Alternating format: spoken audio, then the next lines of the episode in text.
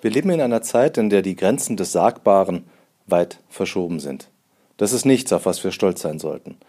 Sprache, die ein Mittel der Verständigung ist, wird in den Händen von Extremisten zu einem Schwert, das jede Menschlichkeit, jede Differenzierung kurz und klein schlägt, das Gegensätze herstellt und Gräben aufreißt, wo die Suche nach dem Miteinander und der Brückenbau die einzig sinnvolle Antwort auf real existierende Probleme wären.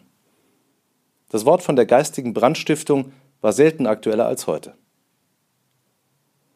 Die Rede des Bundestagspräsidenten Philipp Jenninger vom 10. November 1988 liest sich heute wie die Blaupause, nach der die Verharmlosung des Rassismus und des Naziterrors bis heute funktioniert. Die staunenerregenden Erfolge Hitlers, die eine nachträgliche Ohrfeige für das Weimarer System gewesen seien, die Beschwörung des antidemokratischen Klischees vom Parteiengezänk, Damals dachten manche noch, diese Formulierungen hätten nur die Wahrnehmung der Mitläufer zutreffend beschrieben. Sie irrten. Seit dieser Rede ist es in Deutschland möglich, Verständnis dafür zu äußern, dass eine Mehrheit der Bürgerinnen und Bürger mörderischen Rassismus unterstützte. Seither scheint es legitim zu sein, über deutsche Geschichte zu sprechen und dabei die Ermordung von Millionen Juden, das Sterben von Soldaten und Zivilisten im Weltkrieg auszublenden. Jenninger trat zurück, der Dammbruch blieb. Heute werden im Bundestag, in den Landtagen, auf Versammlungen, auf Straßen und Plätzen Dinge gesagt, die vor 1988 nur verschämt, mit misstrauischen Blicken über die Schulter oder im privatesten Kreis geäußert worden wären. Aber ist das nicht einfach nur Ehrlichkeit, werden Sie vielleicht fragen. Ist es nicht besser, wenn die Menschen sagen, was ihnen durch den Kopf geht? Nun, das Falsche bleibt falsch. Und wenn es von zu vielen zu oft wiederholt wird, gewinnt es eine Art Scheinrichtigkeit. Wir kennen dieses Phänomen als den Echokammer-Effekt der Social-Media-Plattformen. Wechselseitige Bestärkung, das Ausbleiben jeden Einwands führt fast zwangsläufig zu einer Spirale der Militanz. Die Gefährlichkeit dieses gruppendynamischen Prozesses ist schon lange sichtbar. Aber erst allmählich gehen Plattformbetreiber dagegen vor. So konnten die kruden, in Teilen eindeutig rechtsextremen Denunzierungen der QAnon-Anhänger seit 2016 durch Facebook geistern. Erst jetzt reagierte das Unternehmen. Irrationales, von Vorurteilen und Hass geschwängertes Denken vernebelt die Sicht.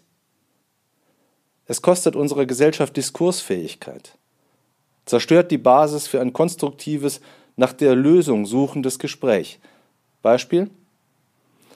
Die Frage nach der Belastung einer Gesellschaft durch Zuwanderung zu stellen, ist legitim.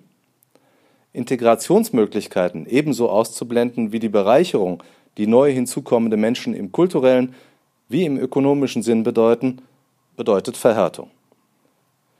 Und wenn Menschen entlang ihrer Herkunft zwischen anständig und kriminell geschieden werden, dann lacht die Nazi-Ideologie vom Müllhaufen der Geschichte herüber. Die Konstruktion einer Volksgemeinschaft, der nur Menschen einer bestimmten Abstammung angehören dürfen und die die besseren, höherwertigen Menschen versammelt, kriecht in die Diskussionen. Kampfvokabeln wie Bevölkerungsaustausch gehören zum Alltagswortschatz derer, die Einwanderung zur Bedrohung, sogar zum Teil einer Weltverschwörung erklären. Viele, die die Grenzen des Sagbaren lüstern testen, sind sich nicht darüber im Klaren, wie nahe sie nationalsozialistischer Herrenmenschenideologie sind. Sprache kann tödlich sein. Diese Woche ist ein Verdächtiger aus der Haft entlassen worden, der der Mittäterschaft bei der Ermordung des Kasseler Regierungspräsidenten Walter Lübcke verdächtig ist. Und diese Woche jährt sich der versuchte Massenmord in Halle. Beide Taten sind nicht vorstellbar ohne einen Sumpf aus Vorurteilen, Hass und Demagogie, aus dem Gewalt aufsteigt wie eine giftige, stinkende Blase. Wie weit ist es von Hate Speeches im Internet zur physischen Gewalt auf der Straße? Wie kann ein Präsident Trump ruhig schlafen angesichts des Hasses, den er jeden Tag aufs Neue sät? Vor einer Woche hat unser Feuilletonchef Martin Jasper unter dem Eindruck von Trumps Wahlkampfdebatte eine beißende, ätzende, brutale Satire geschrieben. Was wäre, wenn Trump und Biden unter dem Einfluss von immer mehr Whisky auch noch die letzten Grenzen des Anstands überschritten hätten. Seine Absicht war es, die Schamlosigkeit der Entgrenzung dadurch zu entlarven, dass sie sie noch ein wenig weitertrieb.